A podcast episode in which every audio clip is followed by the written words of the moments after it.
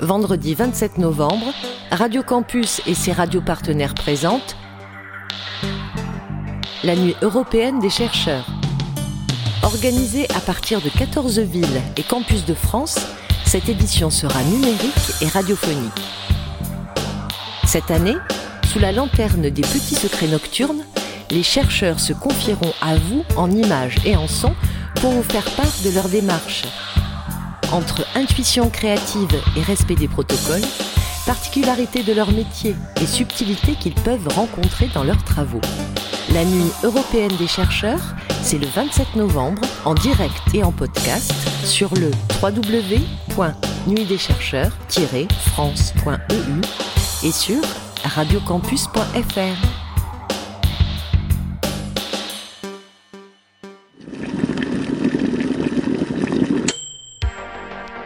Ta science. All engine running. Le podcast de la recherche culturelle et des sciences participatives.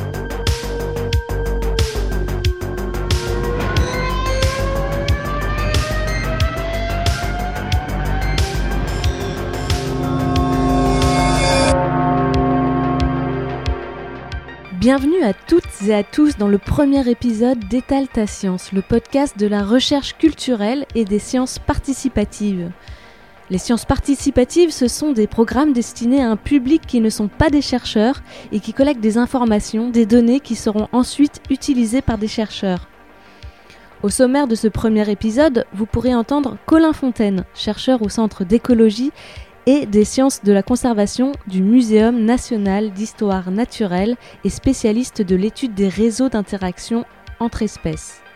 Il travaille sur les données collectées via l'application Speeple. Speeple, c'est l'acronyme pour le suivi photographique des insectes pollinisateurs.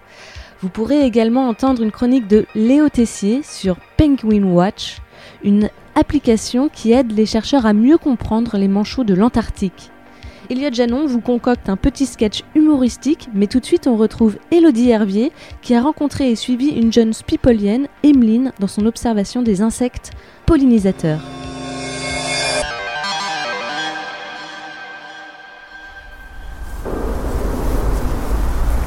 Ah, du coup là on a le lierre sur lequel j'ai fait mon observation. Et euh, bah, là par exemple on a euh, les frelons asiatiques donc qui butinent pas mal, il y en a pas mal cette année. Il a là, il y a là aussi. On a plusieurs espèces de mouches, j'en ai vu une grosse noire ici, après on en a des plus petites. C'est assez varié, il y a vraiment plein plein d'espèces différentes. Et euh, du coup là c'est dommage parce qu'avec le mauvais temps qu'on a eu ces dernières semaines, on n'a pas les abeilles du lierre, donc qui s'appellent les collettes du lierre qui sont euh, des, des donc des petites abeilles en fait toutes poilues, qui sont vraiment caractéristiques à cette espèce. Et ce qui est assez marrant, c'est de les voir euh, vraiment en pleine saison, toutes butinées, parce que ça fait un peu des, des, nuages, enfin des nuages, j'exagère le mot, mais ça fait euh, du coup plein de petites abeilles qui butinent dans tous les sens avec un vol quand même assez nerveux. Et, c'est des abeilles que je trouve notamment particulièrement mignonnes parce qu'elles sont vraiment toutes poilues, elles ont de jolies couleurs orangées, un peu miel et, et noires. Elles sont vraiment très sympathiques.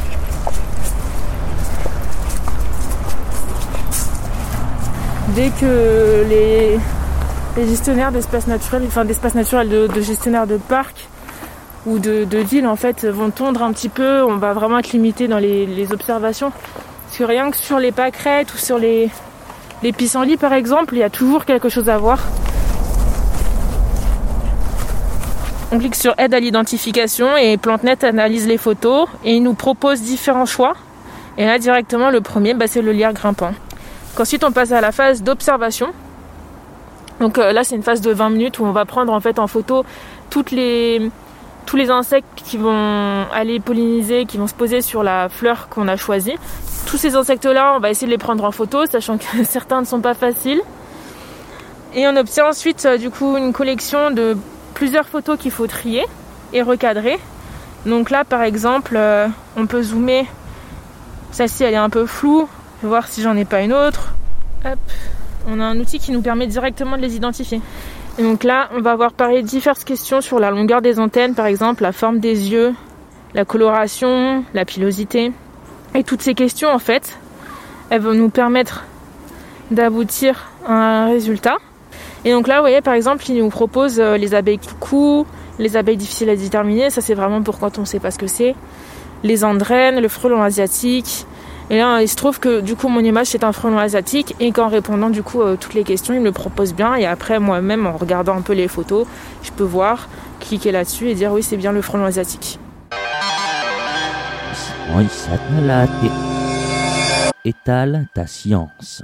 Le jeudi 22 octobre, nous nous sommes rendus, munis de nos masques et de nos enregistreurs, au Muséum national d'histoire naturelle dans le 5e arrondissement de Paris, afin de rencontrer Colin Fontaine, chercheur au Centre d'écologie et des sciences de la conservation du Muséum national d'histoire naturelle et spécialiste de l'étude des réseaux d'interaction entre espèces.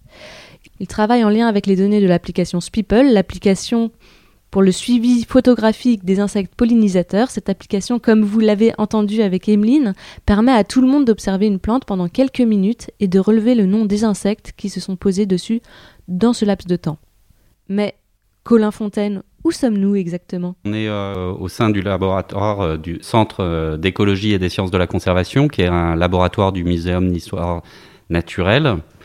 C'est un laboratoire euh, qui est un peu particulier parce que c'est un laboratoire interdisciplinaire avec à la fois des écologues, des biologistes et puis aussi des personnes euh, des sciences humaines. Pourquoi est-ce qu'il y a ce mélange de, disciplines? Parce que euh, on a tous un peu le, comme objectif la conservation de la biodiversité. Et si on veut euh, conserver la biodiversité, il faut à la fois euh, ben, comprendre la biodiversité, la connaître, la suivre, mais on est bien obligé aussi de prendre en compte le facteur humain, parce que euh, si personne ne veut conserver la biodiversité, on ne conservera pas la biodiversité juste en comptant des papillons. Vous pouvez nous expliquer vos recherches, sur ce sur quoi vous travaillez? Moi, je suis écologue, je suis du côté écologie dans ce laboratoire. J'étudie en général les les systèmes écologiques à l'échelle des communautés, ce qu'on appelle les communautés écologiques, c'est-à-dire les ensembles d'espèces qui vivent à un endroit donné, à un moment donné, et toutes ces espèces qui ont des interactions entre elles. Ce qui m'intéresse vraiment, c'est ces histoires d'interaction entre les espèces, un petit peu euh, qui mange qui, qui pollinise qui, qui parasite qui, et euh, comment, en prenant en compte ces interactions entre les espèces, on peut comprendre la réponse aux perturbations des communautés, à quel point les perturbations vont se propager au sein des communautés euh, écologiques ou à quel point elles vont être tamponnées par une organisation particulière. Et comment vous êtes euh, arrivé à, à, devenir chercheur et quel a été votre parcours plus jeune jusqu'ici je savais pas vraiment quoi faire, je dois dire. Et euh, ma grand-mère m'a dit euh, si tu sais pas quoi faire, euh, fais ce pourquoi tu as le moins de mal. Et euh, j'avais pas trop de mal à faire de la biologie, ça m'intéressait, j'avais pas, j'avais des notes correctes sans trop travailler. Donc je me suis euh, engagé vers euh, la fac de, de, bio. Et puis là, de proche en proche, j'ai découvert l'écologie, ça m'a intéressé de plus en plus.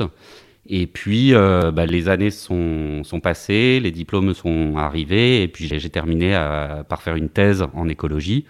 Disons que c'est pas une vocation très très profonde en moi, mais cela étant, euh, ça me plaît beaucoup, et j'ai continué ensuite euh, le, le, parcours classique, c'est-à-dire un post-doctorat à l'étranger, et puis, euh, au bout d'un moment, j'ai réussi à avoir un, un, poste au CNRS euh, ici. Quel serait euh, votre conseil à des étudiants qui souhaiteraient se, se, lancer dans l'aventure de la recherche? Je pense que c'est une très bonne idée. Il faut vraiment y aller à fond.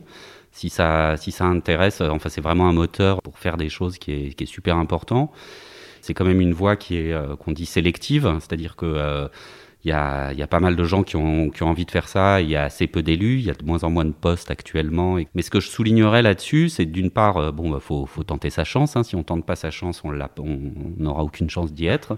Et puis l'autre chose, c'est que je pense euh, profondément que c'est une formation de très grande qualité. De faire de la recherche pendant quelques années, même si on fait pas ça après dans toute sa vie, je pense que c'est quelque chose qui nous apprend euh, à à pouvoir appréhender n'importe quelle question, à pouvoir se, se, débrouiller face à un problème complexe et, et savoir comment le prendre, comment l'étudier. Même si euh, tous ne sont pas élus et tous ne terminent pas chercheurs, je pense qu'en fait, euh, c'est vraiment une formation qui est, qui est, excellente. Vous travaillez sur les données de, l'application euh, Speeple, donc une application de sciences participatives. De quelle manière est-ce que vous travaillez avec ces données? En fait, c'est un protocole euh, qu'on demande à des participants de suivre pour nous envoyer euh, des données sur les interactions entre les plantes et les pollinisateurs. Donc le protocole, c'est un peu la marche à suivre qui permet euh, de pouvoir comparer les données qui sont prises par différentes personnes dans différents endroits, etc. Il y a quand même une petite marche à suivre pour que nous, derrière, on puisse comparer les choses. Et il s'agit de, de choisir une plante en fleurs où on veut, quand on veut, et de euh, photographier l'ensemble des insectes qui viennent euh, se poser ou butiner cette plante en fleurs. Et ensuite, ces données sont euh, uploadées sur un site internet. Les insectes sur ces photos sont identifiés par les auteurs, mais aussi euh, en aide avec la- toute la communauté des, euh, des spipoliens, on les appelle comme ça. Et des médiateurs qui aident. Tout à fait. Il y a aussi, donc c'est un programme qui est en partenariat avec le muséum et l'OPI, l'Office pour les insectes et leur environnement, qui euh, anime ce programme. Et donc euh, on se retrouve comme ça avec euh, plein de points en France où une fleur a été observée pendant 20 minutes et on sait quels sont les pollinisateurs qui sont venus pendant ces 20 minutes. Donc c'est des données qui sont assez incroyables. Le, le programme a commencé en 2010 et depuis 2010, on a, si je ne dis pas de bêtises, plus de 400 000 euh, photos d'insectes qui ont été euh, répertoriées comme ça. Euh, ce qui permet d'un point de vue scientifique, d'un point de vue d'analyse des données, d'avoir des idées sur la répartition spatiale et temporelle des pollinisateurs en France. Concrètement, il y a certains endroits où il n'y a pas certaines espèces d'insectes et d'autres plus? On a analysé ce jeu de données notamment pour étudier l'effet du type d'utilisation des sols sur les communautés de pollinisateurs en comparant des milieux urbains, des milieux agricoles et des milieux naturels. Et par exemple, ce qu'on a pu mettre en évidence, c'est que euh, les milieux urbains sont euh, relativement hospitaliers pour les immunoptères, c'est-à-dire les abeilles, toutes les abeilles sauvages.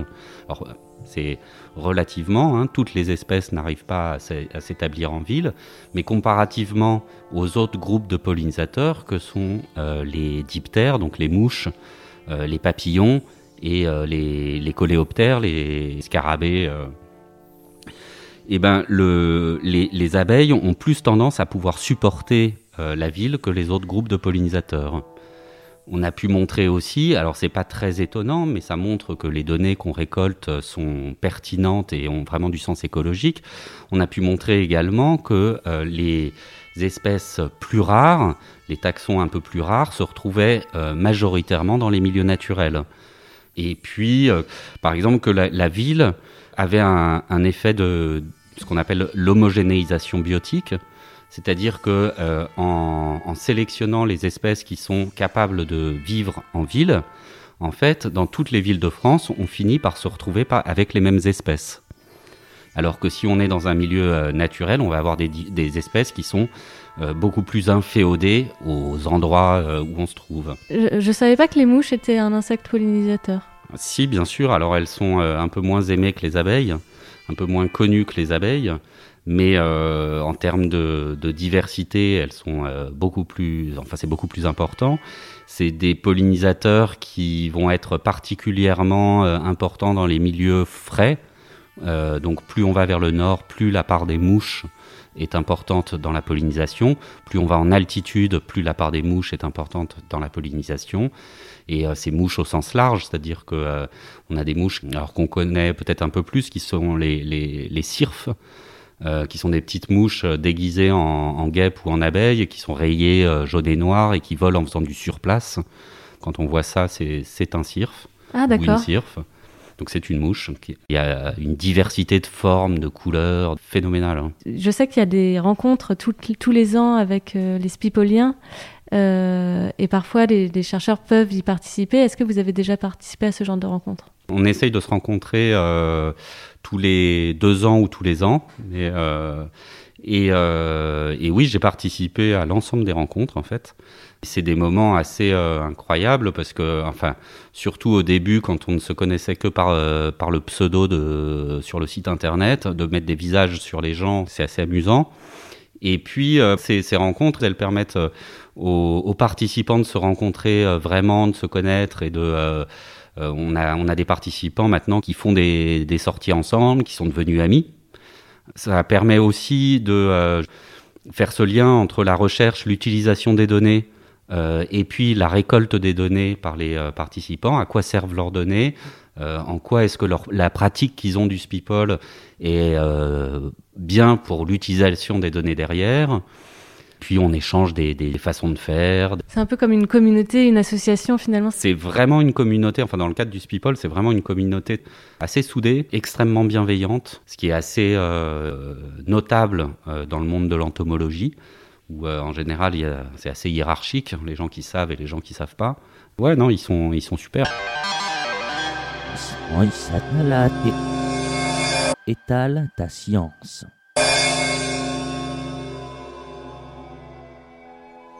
Mais qu'est-ce donc, professeur? Ah, il s'agit euh, oh, d'un bourdon des Galapagos. Hein, hein. Incroyable. Et ça? Ça, euh, c'est une abeille à tête cendrée. Euh, euh, C'est quoi ça? Mais ça, c'est. Oh non, mais- Serge Arrête Ça devient lourd là hein. Oui, le pollen, j'aime le pollen. Ah, Ça fait des années que je lui ai d'arrêter le café, ça le détraque complètement. Allez, prends-moi en photo, prends-moi en photo. Serge, ça devient vraiment malsain là, arrête, s'il te plaît. Et j'ai vu que vous contribuez également euh, à des articles qui sont publiés sur le site de Speeple, qui vulgarisent un peu vos recherches, j'imagine. Effectivement, donc en tant que chercheur, mon, mon travail, ça se matérialise par des publications scientifiques dans des journaux scientifiques. Donc c'est des journaux en anglais. Il y a des statistiques dedans, des, des chiffres, des graphiques, etc. C'est pas forcément très accessible euh, à tout le monde. Du coup, on essaye de, de réécrire ces articles dans des versions un peu plus, euh, un peu plus accessibles en français. euh, pour que pour que les résultats soient soient diffusés auprès des participants et à un autre public que le public des scientifiques. Est-ce que vous-même, vous avez participé déjà à des projets de sciences participatives? Est-ce que vous avez fait des observations? Je suis pas vraiment naturaliste, c'est-à-dire que je connais pas très bien les, les espèces, je sais pas très bien les reconnaître euh, le, dans la nature. J'ai fait un peu de speeple, mais très peu. Par curiosité ou... euh, Non, non, non, je l'ai fait parce que euh, bah, parce que je travaillais dessus et que j'ai voulu euh, j'ai voulu en, en faire pour avoir une connaissance de de la genèse des données, quoi, pour comprendre bien le protocole, etc. Après, j'ai passé pas mal de temps à analyser les données. Ça, ça me plaît bien. Et ça me plaît peut-être plus que de faire euh, des photos d'insectes, mais euh, c'est justement, enfin, c'est la complémentarité entre différentes personnes, différents intérêts qui fait que le, le projet peut marcher. Et qu'est-ce que ça apporte à vos recherches, de- le travail en, en sciences participatives? Est-ce que ça, ça, ça a une plus-value ou parfois ça peut ralentir aussi? Parce que j'imagine que on n'est pas sûr à 100% des, des données qui sont postées. Alors effectivement, certains doutes sur euh, une qualité des données de sciences participatives, chose contre quoi on a dû se battre en tant que scientifique auprès d'au- d'autres scientifiques qui remettaient en question euh, cela en disant euh, non, euh, seuls les gens en blouse blanche peuvent euh, récolter des données qui valent quelque chose. Je crois pas que parce qu'on met une blouse blanche, les données soient meilleures. Par contre, ces données de sciences participatives, elles sont particulières, mais comme toute donnée, même récoltée par un scientifique, c'est-à-dire qu'on ne peut pas tout faire ou tout dire, tout faire dire à ces données. Donc, il faut bien les connaître pour euh, les analyser sans faire de, de contresens ou sans pousser trop loin les choses. Mais après, euh, c'est des données qui sont absolument fantastiques. Donc ça c'est côté plus-value. euh, Bah, ça apporte, ça permet de, de suivre les pollinisateurs là depuis 10 ans sur tout le territoire français. C'est une chance euh, absolue pour essayer de, mieux connaître les pollinisateurs. Ça serait impossible autrement d'avoir ces données-là. Ben à cette échelle-là, c'est compliqué, ouais, parce que en tant que, enfin les chercheurs, il y en a, il y en a pas beaucoup. Euh, ils sont occupés à plein de trucs. Euh, il faut des financements pour mettre en place les suivis. Et, puis il y a aussi autre chose, c'est que euh, c'est un moyen, enfin notamment par exemple sur les pollinisateurs, qui est un sujet de société dont on entend parler énormément. de faire un lien entre des personnes non scientifiques et la science sur ce sujet-là, ça a un intérêt réel. La plupart des, des spipoliens sont arrivés dans ce programme par la photo, pas du tout parce qu'ils aimaient les insectes. La plupart ne connaissaient rien aux, insectes quand ils sont arrivés. Et maintenant, c'est des, euh, entomos euh, chevronnés et euh, qui ont une connaissance de, la pollinisation de, des insectes qui est, réelle. Enfin, d'ailleurs, on l'a mesuré. On a bien vu qu'ils apprenaient, qu'ils savaient les reconnaître. Et puis aussi une connaissance qui est sensible. Ils ont observé des pollinisateurs, ils se sont posé des questions sur eux. Pour eux, maintenant, le, quand on parle de conservation des, des insectes et des pollinisateurs, ils savent très bien de quoi on parle. Il y a un attachement qui se crée. et- Un attachement et un savoir. Un savoir qui est, euh, alors euh, pas simplement le savoir des publications qu'on vulgarise, mais un savoir qui est euh, une vraie connaissance qui est liée à l'observation, et ça c'est une connaissance intime. Est-ce que on pourrait dire que les sciences participatives, c'est militant? Nous, on cherche pas vraiment à en faire des militants. Ce qu'on cherche, c'est à diffuser du savoir. Et euh, savoir que, alors que nous, on crée, mais que eux se créent aussi eux-mêmes. En anglais, on parle d'empowerment. Le fait d'avoir de la connaissance donne les capacités de choisir, de décider des choses en conscience. Si- S'ils veulent devenir militants, s'ils deviennent militants, c'est leur choix. Le but de la chose, c'est qu'ils aient une connaissance de ces questions euh, de biodiversité, d'environnement et là sur les insectes.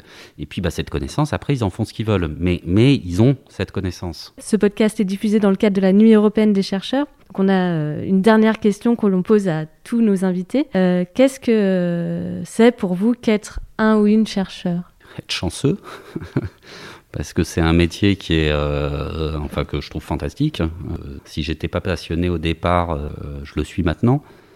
Après, des chercheurs, il y en a toutes sortes. C'est très, c'est aussi assez diversifié, mais peut-être que l'un des trucs, c'est une curiosité, poser des questions, aimer essayer de d'apporter des réponses qui seront euh, jamais définitives.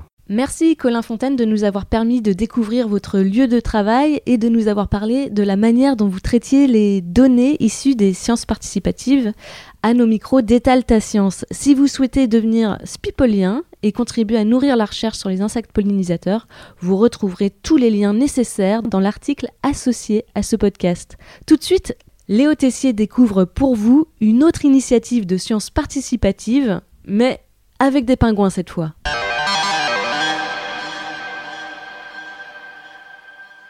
Alors pour vous, j'ai testé Penguin Watch, un programme d'observation des populations de manchots. Bon, déjà, ça commence bien. Tous les pays s'accordent à utiliser le mot penguin, et nous, on choisit euh, manchot pour désigner cet oiseau incapable de voler, vivant au pôle sud. Mais passons. Je me rends donc sur la page de Penguin Watch, sur la plateforme Zooniverse, et là, on me propose des photos issues de caméras installées en Antarctique. Le but est simple, compter les manchots. Et pour ce faire, notre pointeur de souris se transforme en viseur. Bang bang bang, on se croirait dans un jeu d'arcade. You win! Sauf que là, bon, il n'est pas question de dégommer Happy Feet et ses amis, mais bien de compter les manchots, leurs œufs et leurs petits. Alors clic clic clic, je me prends au jeu dans ce Où est Charlie au pôle sud. Mais pourquoi je les compte en fait? Parce que les populations de manchots sont en déclin, en cause les changements climatiques et l'industrie de la pêche notamment. Nos comptages viennent donc alimenter des bases de données utilisées ensuite par les chercheurs pour mieux comprendre et donc mieux protéger les manchots et toute la chaîne alimentaire qui en découle. Alors je vous invite à essayer de me battre, mais attention, hein, j'ai la gâchette facile, j'ai déjà compté 50 manchots en moins de 30 secondes. Merci d'avoir écouté Étale ta science, le podcast sur 5 épisodes sur la recherche culturelle et les sciences participatives. Ont participé à ce podcast Elodie Hervier, Elliot Janon, Léo Tessier et moi, je suis Anna Péan. Ce podcast a été réalisé avec Radio Campus France, la nuit européenne des chercheurs et grâce au soutien du ministère de la Culture.